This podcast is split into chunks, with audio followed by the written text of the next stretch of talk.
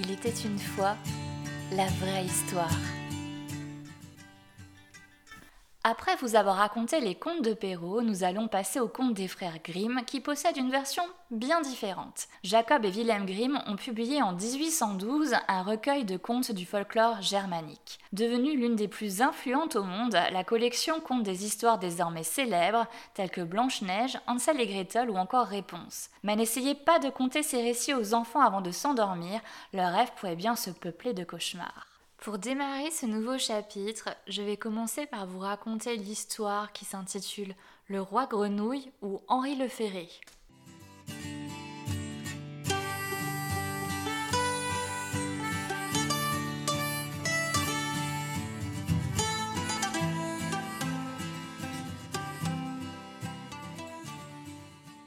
Dans l'ancien temps, quand les désirs s'exauçaient encore, vivait un roi dont les filles étaient toutes très jolies. Mais la cadette était si belle que le soleil, qui a pourtant vu tant de choses, s'émerveillait aussi souvent qu'il lui éclairait le visage. Tout près du château du roi s'étendait une forêt grande et sombre, et sous un vieux tilleul de la forêt il y avait une fontaine. Aussi, quand la journée était bien chaude, la fille du roi allait-elle dans la forêt s'asseoir au bord de la fraîche fontaine? Pour ne pas s'ennuyer, elle avait une boule d'or qu'elle jetait en l'air et rattrapait dans ses mains. Et ce jeu-là était celui qu'elle aimait le plus. Mais voilà qu'une fois la boule d'or de la fille du roi retomba à côté de ses petites mains après qu'elle l'eut jetée en l'air, roula sur le sol et s'en alla tout droit retomber dans l'eau de la fontaine où elle s'engloutit.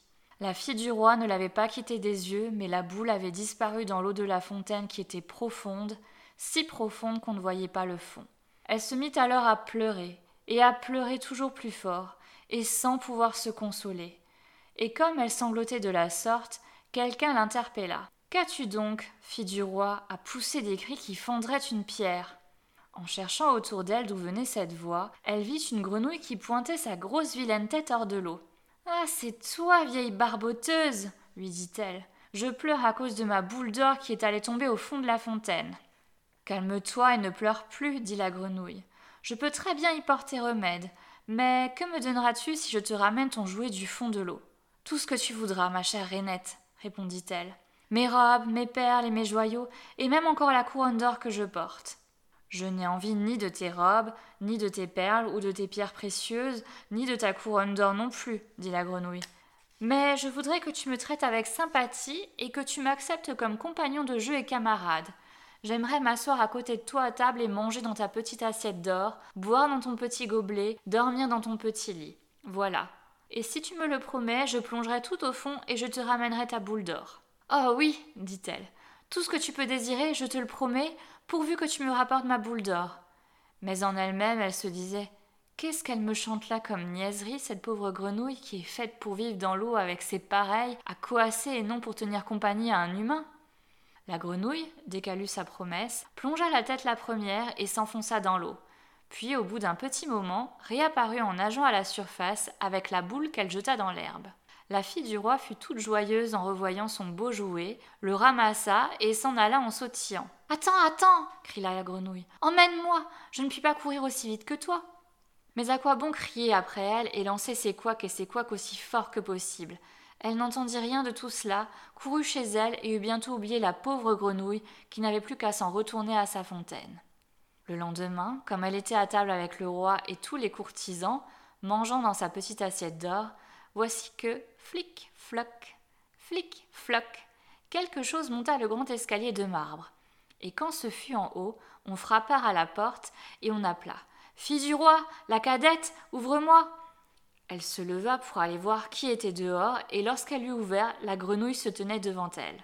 Alors elle referma précipitamment la porte et revint s'asseoir à table, tout effrayée. Le roi s'aperçut bien que son cœur lui battait fort et lui adressa la parole. Qu'y a-t-il, mon enfant, pour que tu aies si peur? Est-ce un géant qui se tient à la porte et qui veut t'enlever? Oh non, répondit-elle, ce n'est pas un géant, mais une dégoûtante grenouille.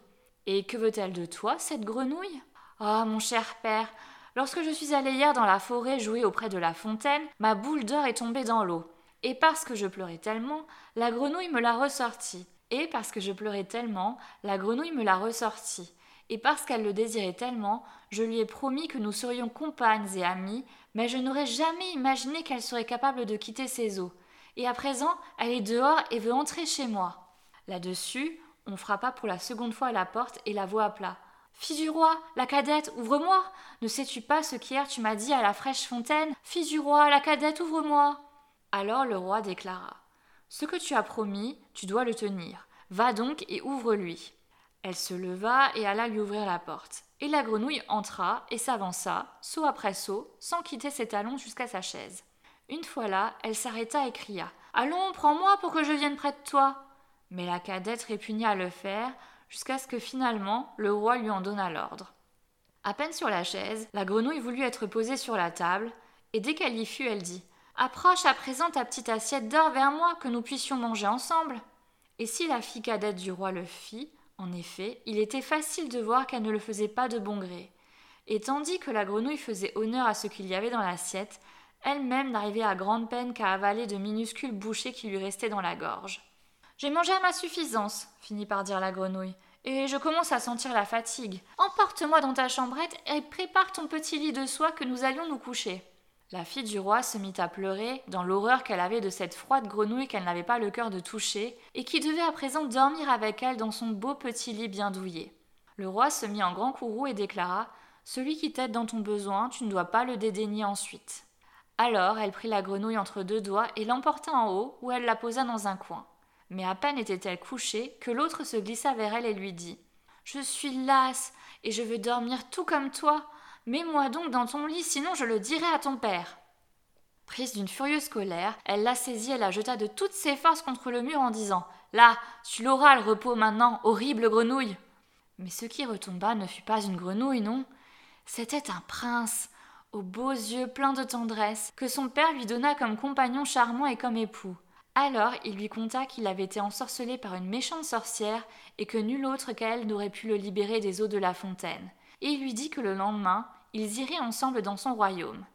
Puis ils s'endormirent, et le lendemain matin, quand le soleil les réveilla, vint un carrosse attelé de huit chevaux blancs qui avaient de blanches plumes d'autruche sur la tête et qui n'étaient tenus que par des chaînes d'or, et derrière se dressait le serviteur du jeune roi, et c'était le fidèle Henri.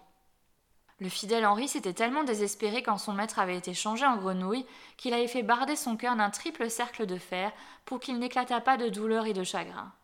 Quant au carrosse, il était là pour ramener le jeune roi dans son royaume. Et le fidèle Henri fit monter le couple pour reprendre aussitôt sa place derrière. Et il était empli de joie par la délivrance.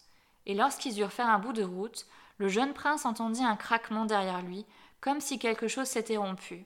Il se retourna et cria Henri, le carrosse a cassé.